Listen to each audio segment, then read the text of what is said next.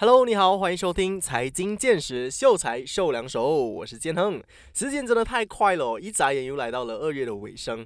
今年设下的目标开始执行了吗？进展还顺利吗？相信每一年只要是制定新的目标啊，大多数的人都会为自己设定一个有关于财务上的目标，不管是找一份兼职啊、升职加薪啊、创业啊，又或者是说呃开始提高自己的储蓄金额。因为无可否认，尽管我们有多么的不想面对哦，但是凡是想要让自己的生素质有所提升，就肯定离不开钱这一个元素。那刚好我们又是财经节目，在财务的部分应该能够为你带来一些启发，甚至是提供一些有用的知识啦。在过去的秀才秀两手节目当中哦，经常都会分享一些有关于股票的投资心态啊、策略啊、知识等等。虽然我经常鼓励每个人都必须要学习投资，而且越早开始越好，才能够帮你加快这个财富积累的速度嘛。但尽管如此，还是会有一些人会拒绝投资的。也许对他们来说，真的是没有办法承担这么高的风险，又或者说开始投资的这个金额对他们来说还是太高了。那这个时候又能够怎么办呢？诶，很简单啊，想办法提高你的主动收入喽。换工也好，加班也好，想办法多赚一点钱来投资。但是这个时候可能你又会说：“哎呀，还是不要啦，投资真的不适合我啦，等我有钱才开始啦。”呃，如果是这个情况的话，我还能够给你一些怎么样的建议吗？诶，当然可以，我的思想可是非常开明的。如果你真的不想要投资的话，也没关系。今天的节目呢，就来跟你分享除了投资以外十种创造被动收入的方法。你还记得之前我有说过被动收入有几个类别吗？除了投资，确实还有别的方法能够让你创造被动收入，进而达到财务自由的。在介绍这一些方法之前呢，如果你是第一次听我们节目的话哦，不知道什么是被动收入，我在这里先跟你讲解一下。被动收入是被动和收入这两个词组成的嘛？收入的意思就是在你付出了以后得到金钱的回报啊。当你为一家公司付出时间、付出精神、工作打拼，公司就会根据你的表现分配你应该得到的薪水。虽然说你身边还是有很多跟你拿着同样薪水的同事，但是整天迟到早退啊，每天偷鸡摸狗的啦，啊？什么？你讲你身边没有这样子的同事，你还敢讲出来哦？如果你身边没有这样子的人，那这个人肯定就是你了。所以基本上收入就是这么一回事哦。那被动又是什么意思呢？就是等待外力推动而行动的。就好像没有人提起，就绝对不要提醒的工作，哎，这个时候大家就很都很被动了。就好像我们以前呃念书的时候，是不是可能老师忘记呃收功课啊？哎，老师昨天有没有派功课？哦，没有，没有，肯定没有。这个时候全班都很配合了。那收入其实又分为主动收入和被动收入的。主动收入又是什么意思呢？就好像我们现在工作一样哦，你现在做的这一份工作，是不是你自己去 send resume？是不是你自己申请去 interview，自己 sign contract 答应要上班的？哎，这个就叫做主动收入了。所以没有的好赖的，这个工作是你自己找的。呃，虽然说主动是很好的啦，你会去，你会很主动的邀约自己喜欢的女生去看电影啊，主动的邀约朋友一起去吃饭聚会啊。但是把主动放在收入这回事就变得很累啊！哈，原来我想要快乐的活在这个世界上，还要主动的去找工作赚钱哦。有没有一种赚钱的方式是不用？花时间和精力工作的，哎，有了，这个世界上真的有这么好的东西，这个就叫做被动收入了，也就是躺着也能够赚钱这一回事。就比如说，如果你已经拥有了一套多余的房子，你把这一套房子出租出去，只要每个月有人住，你就能够从中赚取一个固定的房租，这个房租也就是等于是你的被动收入了，哎。好像还不是哦，呃，这个被动收入不是被动收入，这个房租它应该能够先帮你还个房贷，还完了贷款以后呢，房子才等于是属于你的嘛。所以在三十五年以后呢，你就可以开始赚取被动收入啦。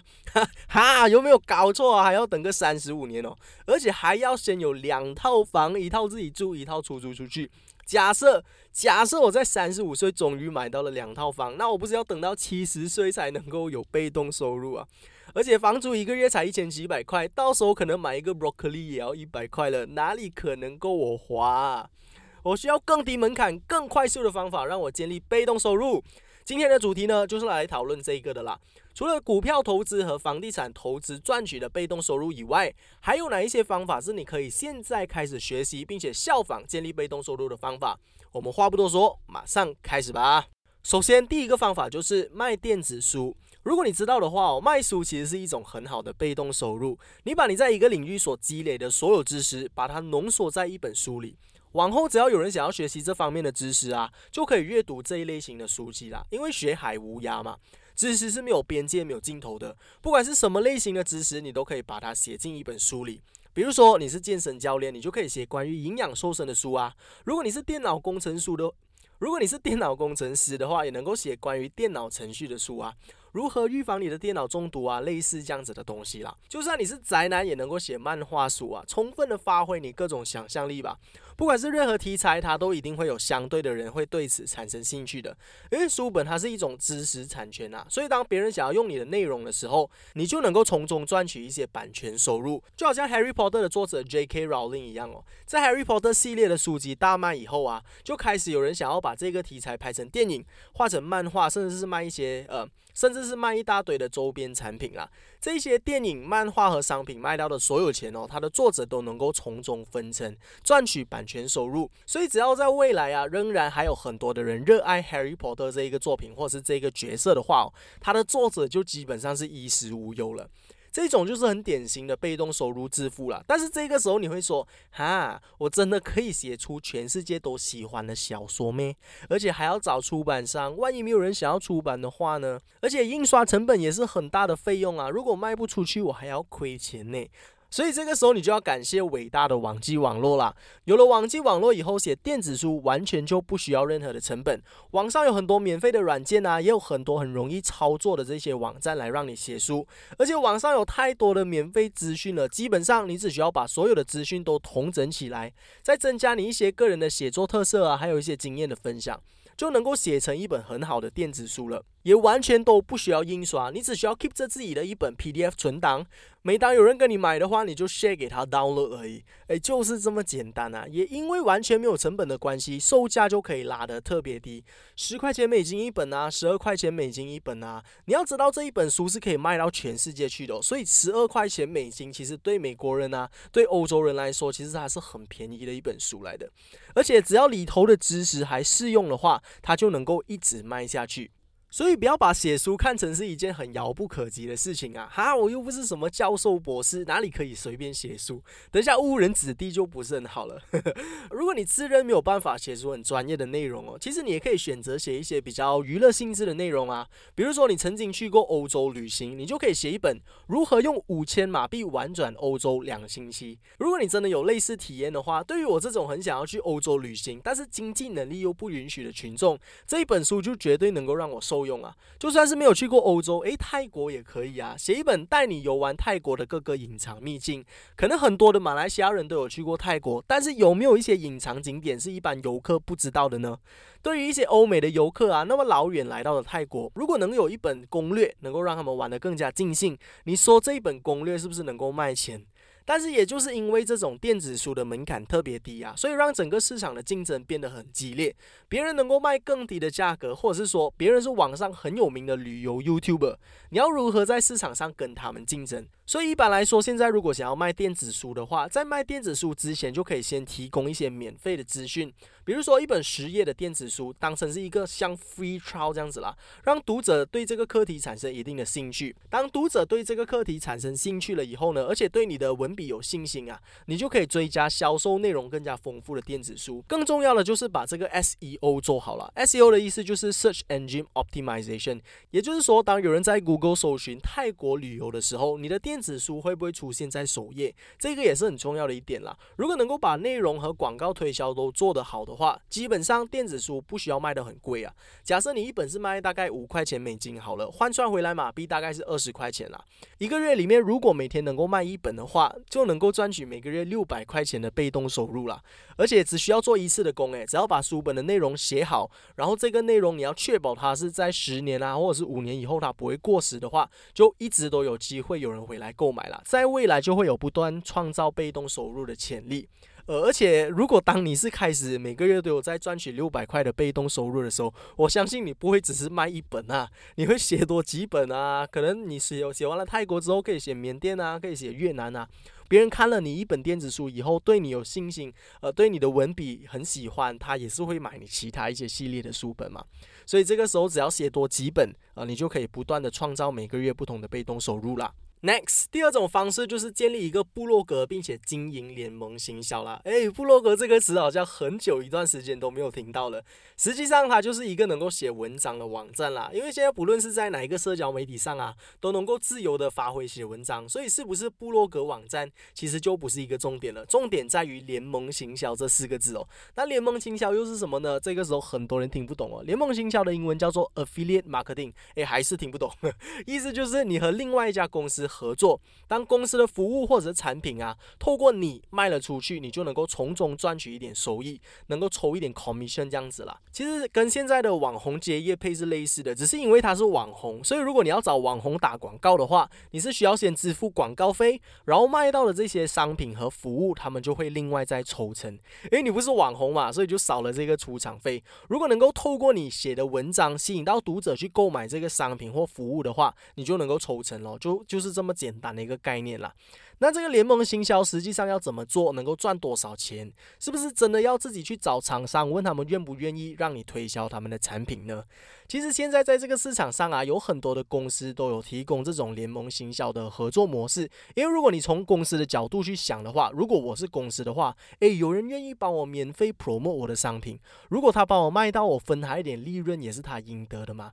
所以其实蛮多的公司都会很愿意去做这种联盟行销的合作的，像 Amazon。亚马逊，全世界首富贝佐斯的公司啊，也是把联盟行销做的特别容易操作啊，每个人都能够尝试，只要你有自己的一个网站，只要有你自己的一个 page 就可以了。诶，他们在一九九六年就推出了这一项 Amazon Affiliate Program 啊，多么的超前！你想一下，当时我都还没有出生呢，只要申请加入了以后，你就可以任意的推广 Amazon 售卖的所有商品。你要知道，Amazon 是全世界最大的 marketplace，基本上你想要的东西他们都有卖，而且全世界的人都会用 Amazon 啊。所以，比如说你对鞋子是很有兴趣的，你就可以写一篇文章的标题是“二零二二年最潮的鞋款”。比如说第十名哦，有这个 Vans Old School，然后第九名 Adidas Stan Smith，呃，第八名 Nike Air Force One。我不知道啊，我不知道这些鞋潮不潮啊，我只是知道我一点都不潮。然后在文章的内容啊，你就可以附上他们的 affiliate link，就是比如说你介绍了第十名是这个鞋款了之后，你写完了它的 description，下面你就放这个 affiliate link 在底下。所以当有人看了你这篇文章，哇，这个鞋子我蛮想要买的嘞，然后他们就会有兴趣点击这个 link 里面，这个 link 就会带他们去到 Amazon 的页面了。Amazon 当然也会卖这些鞋子啦，所以他透过了 Amazon 下单了以后呢，Amazon 就会知道，哦，原来这个是商品是你帮我卖出去的，他就会分你一点抽成。那抽多少个 percent 呢？就要看你卖的商品是什么了。不同种类的商品能够抽的这个成也是当然是不同了。一般来说，电器的抽成是最高的，最高可以达到十个 percent。所以你也可以写一篇文章的标题叫做“为什么你一定要买最新的 iPhone 十三”，或者说最适合大学生用的这个笔记本电脑有哪一些啊？你就可以盘点哦。哦，Top Five 有这个什么 Microsoft Surface，然后有 Acer，有 Dell，然后有 MacBook。啊，当有人就是大学生看到了这一篇文章，哦，妈咪，我也要买一个电脑啊，买了买了，然后他们就可以透过你的这个链接去购买。当然，Amazon 也会知道这个链接是你 PO 出来的，他们是透过你的这个网站。透过你的这一篇文章向你购买的，所以从中你就可以赚取一个十 percent 的抽成。所以现在你就知道为什么在呃很多社交媒体的网站上有这么多文章，帮你盘点这么多种类的这一些呃电脑啊，这一些呃最新的商品啊。你真你以为真的以为他们这么得空，每天帮你做这些？你真的以为他们是做兴趣的？其实他们在做的都是联盟行销啦，而且他们特别聪明的就是知道电子产品的抽成最高啊，也知道大学生上课都一定需要用到。电脑嘛，然后现在的人基本上买东西都很喜欢看网上的 review 了，所以就所以这一种文章是一定能够帮他们赚钱的。你想象一下，一台电脑大概是五千块左右，便宜的也要三千块吧？现在电脑应该，呃，抽个十 percent，只要卖出了一台，你就能够赚个三百到五百块。而且你的这一篇文章是在多年以后还会有很多人点进去看的。就基本上现在的电脑，比如说他们 update 三年到五年会大改革一次嘛，所以你的这一篇文章，只要你写了以后三年到五年，它还是 valid 的。只要有人点进去，有新的大学生来看这一篇文章，就有机会能够促成一个交易了。所以这个就是货真价实的被动收入啊！只要把文章写的吸引，让人家想要用你的这个链接购买，你就能够从中赚取一些被动收入啦。那如果你是考虑到在马来西亚还没有那么流行用 Amazon 呢，其实 Shopee 和 Lazada 也有他们联盟行销的方案啦，佣金可以高达七个 percent 左右。如果你是只是想 target 马来西亚人的话，用他们的方案其实也是不错的选择啊。所以不一定要有自己的网站或者是部落格，就算是在自己的 Facebook page 啊做这一些文章的分享也是可以的。甚至有一些公司他们在新开张的时候哦，也会愿意提供这一些联盟行销的方案啦，而且佣金可能来的更高，二十个 percent 到三十个 percent 都是。是有的，像我之前在访问大包子哦，一个马来西亚很很有名的 YouTuber 啊，他就是靠呃这个联盟行销，当时候就是有一个 App 推出市场，然后他就在 Facebook 写了一篇文章，就是叫大家去 download 这个 App 的。每当有一个人 download 这个 App 呢，他就能够从中抽成啊。他就是因为这个联盟行销的方案哦，在大学时期就成功的帮他赚取了人生的第一桶金，就是六位数啦，十万块的这个收入。呃，除了联盟行销以外，当然还是有靠奖学金啊，还有那个呃 YouTube 的收益。但是联盟行销它有告诉我是很大的一部分了，所以你也是可以留意一下市场上有哪一些好康啦，抓紧机会就是从中赚一笔了。刚刚跟你聊过了电子书和联盟行销这两种建立被动收入的方法哦，接下来我们就直接继续谈谈市场上除了投资股票和房地产投资以外的一些建立被动收入的方法了。第三种方法，我们有的是线上课程，哈哈。说到这个，我相信你肯定也不陌生啦。刷 Facebook 的时候，经常都会刷到一些课程班啦。你是否厌倦了工作呢？你对生活很迷茫吗？你的梦想是什么？加入我们的团队吧，让你月入过万不是梦。现在加入我们的百万课程只需要九块九美金，现在就来报名，是时候勇敢追梦了。是的，你有没有想过自己也能够当一名投资导师呢？让你建立被动收入，实现自由人生。留守星期一到星期五中午十二点的财经见识。OK OK OK，太多了太多了，你应该懂我意思了啦。就是在马来西亚特别流行的一种创造被动收入的方式。现在不管是什么东西都能够开课程啊，你想要学习怎么样开 Shopee 网店吗？报名上我们的课程吧！你想要学习怎么样在 Facebook 上打广告吗？报名上我们的课程吧！其实我觉得这一些 financial guru 的存在是很好的，因为有很多笑话看。哎哎，不是，其实有很多的导师也是真的很有知识、很有经验的啦。只是这个圈子现在是真的有一点泛滥了，像马来西亚的 YouTube 圈一样，一个老鼠屎就打翻了整艘船。其实为什么会有这么多 financial guru 的出现？我们研究想想一下，其实这个是一个很聪明的举动来的。我我在这里可以跟你讲一个故事啦，就是你知道吗？在很久很久以前哦，在美国淘金潮的这个时期。当时候就是在美国有很多的黄金啊，所以就吸引到世界各地的人到美国去挖金。那这个淘金潮呢，就很多人从中赚钱了。但是在之后呢，他们就有研究看，诶，到底在这个淘金潮赚钱的人是为什么而赚钱？他们就发现到其实有两种人会真正的赚到钱了。第一种人呢，就是第一批去淘金的人，因为在他们挖完了以后啊，后面就没有东西挖了嘛，所以后面的人其实他们什么都没有赚到钱的。那第二种人是谁呢？第二种人就是。为这些淘金人提供淘金工具的人啊，因为他们知道会有很多人过后来淘金，也知道自己肯定比不过第一批的人嘛，所以他们就选择跳出来，从旁边赚取利益啊，就是为后来来淘金的人提供这一些铲子啊，提供头盔啊，各种工具。所以，如果你把这个例子套用到现在的这个时代啊，因为现在是网络的时代嘛，网络蓬勃发展，出现了很多的商机，很多人透过 YouTube 啊、Shopee 网店、Facebook 广告赚到了很多钱，所以弄到很多人想要当 YouTuber 啊，很多人想要开 Shopee 网店。所以这个时候，你就可以选择站出来说，你自己是 Shopee 网店的导师，只要报名我的课程呢，就能够让你每个月爆单。这个时候，当然你就能够吸引到很多人想要报名上你的课程了。当然，课程就是有很多的人很认真做，也有有一些人是很随便的做了。如果你真的想要做自己课程的话，你就一定要确保自己有足够的经验喽。你的课程确实能够为别人带来价值的，不然误人子弟真的不是很好啊。真的，你会良心过意不去的，晚上睡不着觉啊，发抖啊。真的，你会每天思考很多啊，想不着，呃，睡不着啊。哦，赚到这么多钱，明天要怎么花？也不是，我讲真的，不要害人，真的会有报应的。OK，其实开办线上课程也不一定是要教别人怎么样赚钱的，因为。呃，只是因为这种课程能够吸引到最多人，而且很搞笑，所以我们经常会看到了。你其实也是可以选择开办一些，比如说如果你是会插花的，你就开办一个插花班呐。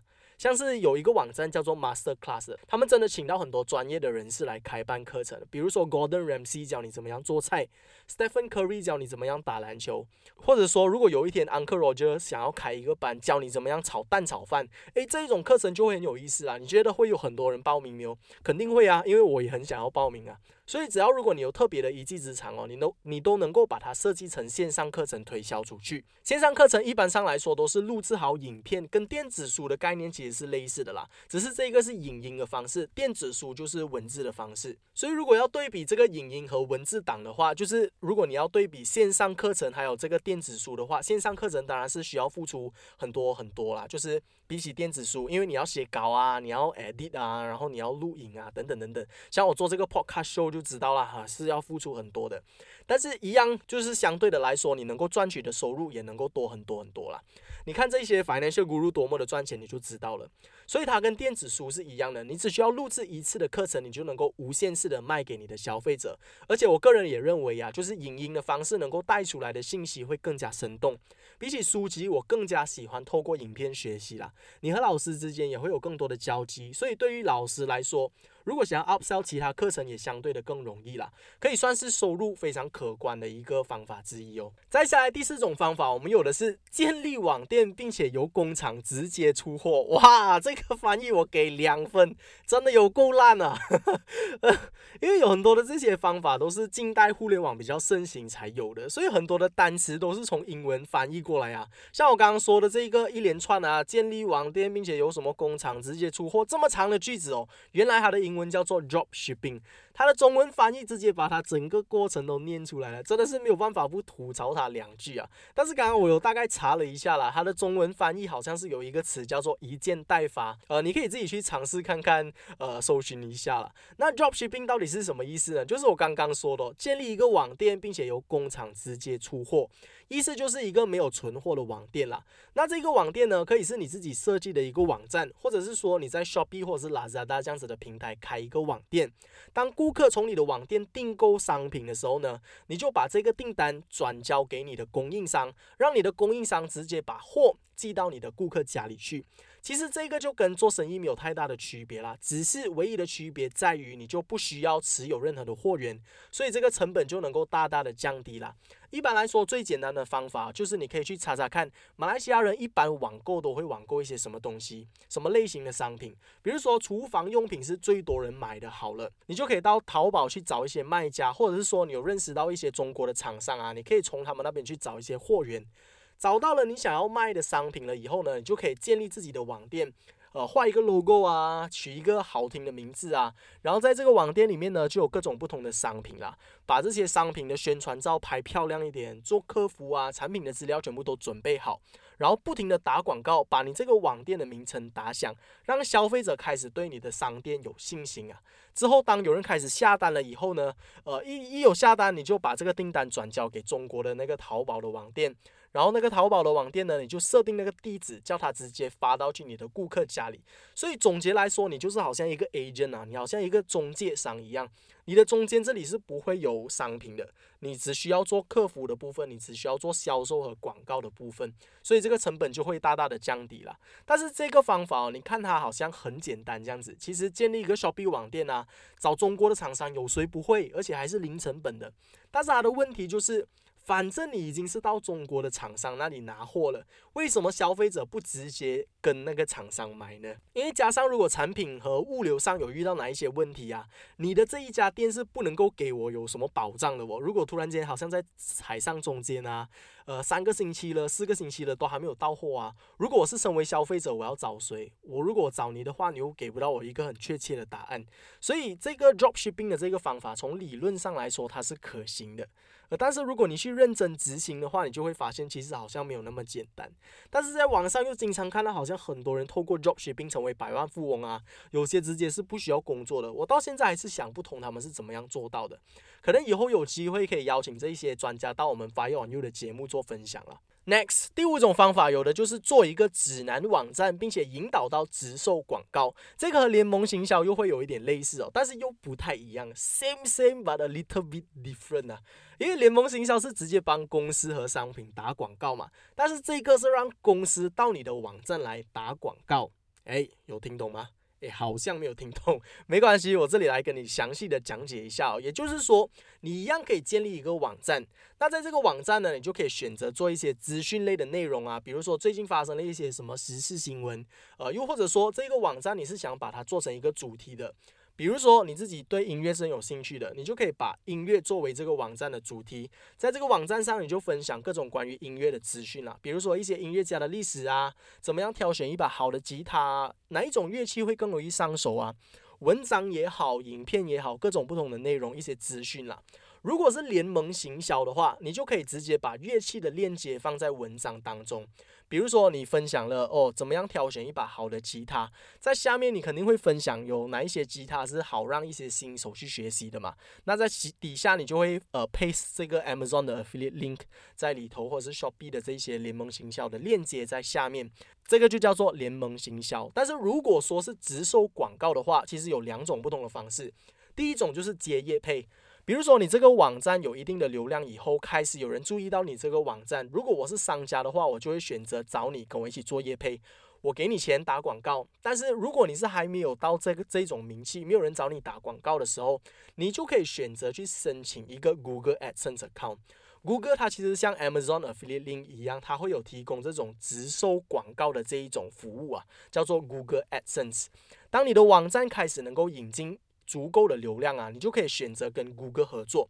那为什么要选择跟谷歌合作呢？因为谷歌的手上有一大堆想要打广告、想要曝光率的商家在他们的手中啊，所以谷歌就会到网上去看有哪一些网站是能够帮这些商家把产品卖出去的。只要你申请加入了他们的方案以后呢，他就会把一些音乐类型的广告啊植入到你的这个网站当中，比如说一些音乐课的广告啊、音乐 App 啊，或者是乐器等等。而 Google AdSense 呢，就会有这样子的机制，就是当你的网站和商品越有连接性的话，你能够赚到的钱就越多。因为如果你从这个商家的角度去思考的话，比如说我是一个做音乐 APP 的一个商家了，你觉得我要打广告是打广告在一个时事类型啊、谈八卦的这一些网站好啦，还是一个直接就是讲音乐的网站好？当然是音乐的网站嘛。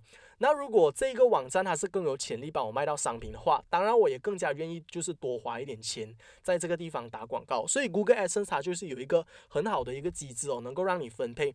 如果你的这个细分领域是能够做得很好的话，你能够赚取的这个广告费也是更多的。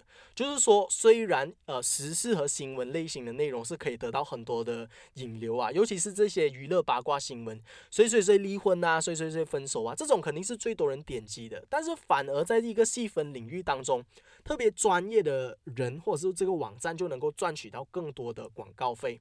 因为上这个网站的人大多数都是对音乐有兴趣啊，也就是更加愿意在音乐上花钱的一群有潜力的消费者，所以当然能够赚取的钱也会更多了。所以我觉得都是公平的啦。一个你能够有更多的 quantity，一个有更多的 quality，看你是选择走哪一个路线。那直收广告和联盟行销还有另外一个最大的区别在于哦，联盟行销是要卖到商品它才能够赚钱的，而直收广告是不需要的，只要有人点击广告呢，你就能够赚钱的。但是其实聪明的你呢，根本就不需要去做比较了，因为这两者它不是二选一，它是一加一。你可以在你的网站做联盟行销，同时也开启 Google AdSense，这样就能够赚两边的钱啊！不管是点击广告或购买商品，你都能够从中赚一笔。另外就是当你的网站越来越有流量的时候，就会开始有一些商家来跟你谈业配了。你也可以主动的去谈业配，每写一篇关于商家的文章呢，就可以得到多少的广告费，这个就能够成为一个生意了。但是这个时候你会想了，诶，这个又好像偏离轨道了。明明我是想要不工作都有钱赚，但是这个好像比我现在的工作还要忙哦。其实是的，被动收入虽然看起来是能够轻松不工作赚钱，但是在达到这个阶段之前呢，其实是需要付出很多的时间和精力去经营的。像这一个网站一样，能够有三种不同的收入来源哦，全靠之前的设计网站啊、做内容啊、建立流量啊才能够获得的。但是当这一门生意已经上了轨道以后哦，因为互联网它是二十四个小时不打烊的嘛，所以就算是你在睡觉、你在旅行，你的网站一样能够帮你赚钱。它相比股票投资和房地产投资，虽然说需要投资的资金会少很多，但是相对的，你付出的时间和精神就会更多了。另外就是我终于知道这一些网站是怎么赚钱了，为什么那么多人愿意把资讯放到网上啊？而且有那么多的部落格啊，原来这种才是最早期的网红啊！我发现到媒体行业哦，其实追根究底，他们就是靠广告赚钱的，像电视啊、电台啊、网站啊、手机 APP、网红。当然，他们也有其他的一些赚钱方式，但是最核心的还是靠流量，还是靠广告的。所以，其实说到底，销售就是最赚钱的，因为这个就是生意的本质嘛。所以，只要你能够帮助一个生意，你能够帮助一家公司促成交易，就代表你有赚钱的能力。再来，第六种方法可能会比较小众一点啦，不是人人都能够做。但是，如果你觉得这个方法可行的话，要学也不是不可能的。它就是在线出售图库照片啦，哎，这些照片不是你现在想的那一种照片啊，它是很震惊的照片和视频。OK，如果你有尝试做过内容创作者的话，你就会知道，不是所有网上的资料啊，所有网上的内容都可以随便乱用的。又或者说，如果你有看过 YouTube 老高的影片，你应该会经常看到他在讲故事的时候会放一些影片啊，或者照片啊作为 B-roll 的。就是比如说，如果他讲到外星人的话，他就会放一个外星人出来跳舞的影片嘛，对不对？那这些照片和影片是从哪里来的呢？可以是老高自己拍的，也或者是说他到网上去找的咯。那基本上他自己是很少拍的嘛。如果所以如果要用网上的这一些照片和影片的话，是必须要经过拥有人的同意的。所以如果我是这个照片拥有人的话，老高要用我的照片，我当然是要跟他收费啊。为什么？因为老高放这些影片，老高用我的照片放在他的影片当中，他的影片是能够为他创造盈利的，他是 for commercial use，所以所以这个是很正常的一个操作来的。他用我的照片来赚钱，当然我也要从中就是抽少少的 commission 啊，我就是通过这个方式赚取被动收入的。但是这个时候可能又会有人要问了，哈，这个外星人的照片要怎样拍哦？你 OK 吗，bro？我们都是有独立思考能力的成年人啊，这些影片当然是 animate 出来，当然是画出来的啦，不然去火星拍咩，bro？但是说不定，如果你真的能够拍到这种外星人的影片、这种照片的话，我相信你肯定也是会发大财的啦。所以话说回来，如果你是摄影师，又或者说你平常爱好摄影，得空没事做的时候，你就可以拍拍家里的一些东西啊，比如说锅铲啊、冰箱啊、风扇等等。说不定真的有人会跟你买这一些照片或者这一些影片的使用权啊。那现在在网络上也有很多的网站，比如说 Shutterstock 或者 Pixel Store，在做这一类型的线上出售照片服务。你就可以直接到这一些网站去做申请，把自己的照片上传到这一些网站去卖。好处就是你已经有了平台，他会帮你引流，他会帮你打广告，让你的照片更有机会卖出。但是缺点就是你要让这个平台抽取一些平台费咯。但是只要你把你的照片上传到这个网站以后呢，只要这个网站不倒，你的照片就一直都有机会为你创造被动收入了。OK，分享了那么多种创造被动收入的方法，我相信你应该大概的有看到了，它其实是有一种 pattern 的，它是有一个规律的，就是你必须要有一个产品，然后要有流量，然后赚钱。所以你知道为什么现在的网红这么赚钱了吗？因为他们有很多很多的流量啊。接下来要讲的方法就是成为一名网红啦。那网红就包括很多啊，在不同的平台就会有不同的名称啊，比如 YouTuber 啊、Instagram 啊、TikTok 等等等等啊。虽然他们赚取的收入的方式哦都是大同小异，一般都是用 Google AdSense 啊、联盟行销啊，不然就是接业配。但是在不同的平台上，就必须要创造不同类型的内容来吸引流量了。